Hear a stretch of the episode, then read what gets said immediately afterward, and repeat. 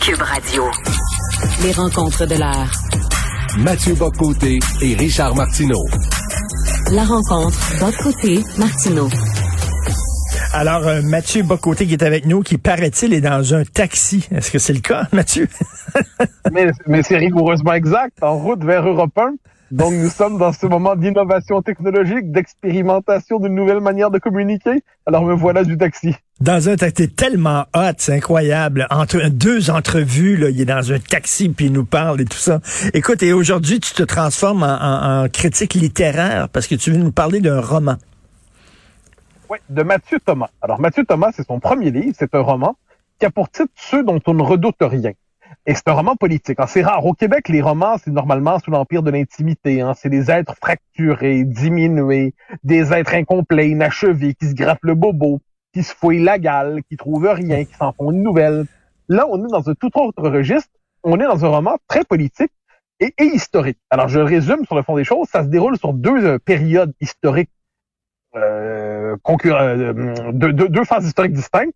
Le début des années 1830, euh, au moment du début de l'esprit insurrectionnel au Bas-Canada, et le printemps 2012, au moment où il y a une autre période insurrectionnelle ici.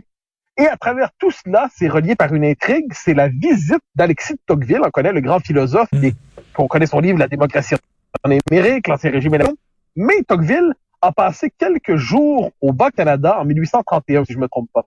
Et que fait Mathieu Thomas?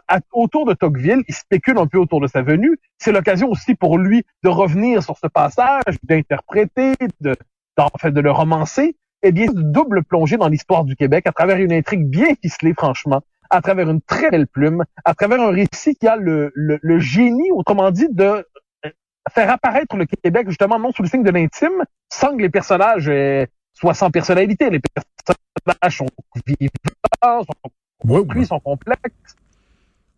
Mais c'est vraiment authentiquement politique, historique. Nous permet, mais ça nous permet de l'histoire du Québec autrement. Écoute, euh, on a des petits problèmes techniques. On va essayer de continuer la conversation, mais si c'est trop compliqué, je devrais y mettre un terme, euh, malheureusement. Mathieu, que oh. disait, que disait Tocqueville du Bas-Canada? Je suis intéressé à savoir ça.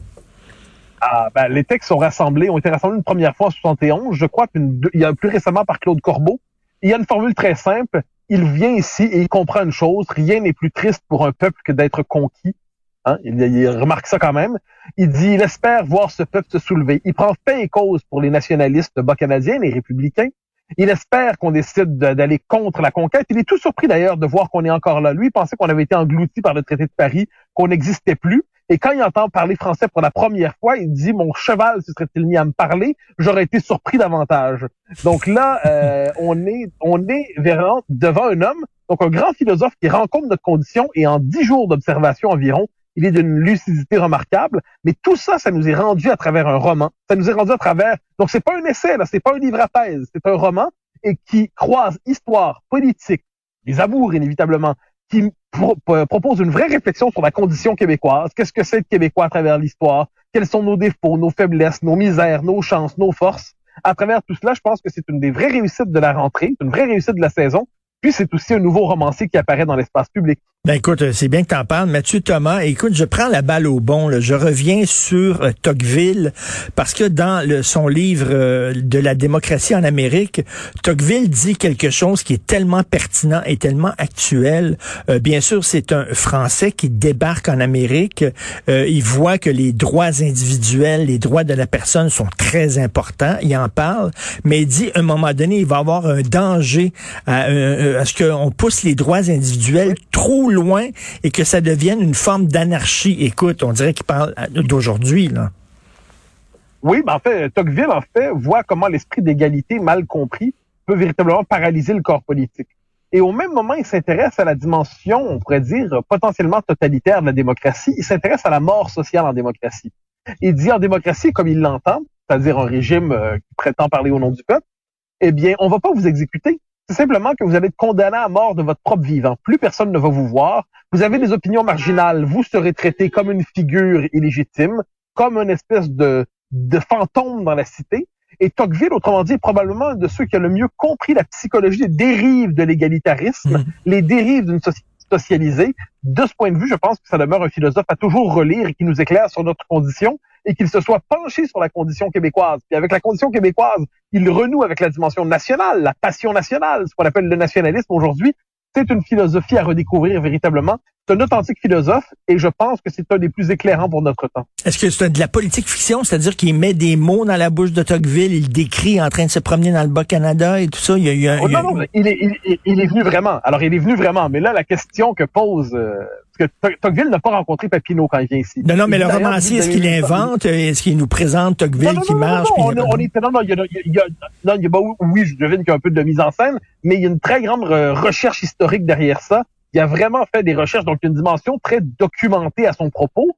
Ensuite, c'est le travail du romancier. Il se permet d'inventer des intrigues. Mais sur le fond des choses, quand on est dans les paroles, on est véritablement, euh, puis pas seulement pour Tocqueville, on est, on est collé à la réalité de l'histoire. Donc, quand l'histoire et le roman se croisent, ça fait quelque chose d'assez fécond.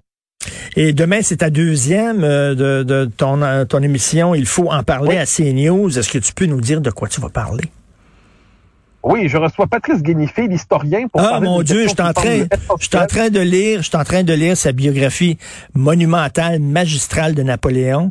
Euh, je suis ah, en, ben oui, en, train de la terminer, c'est extraordinaire. Là.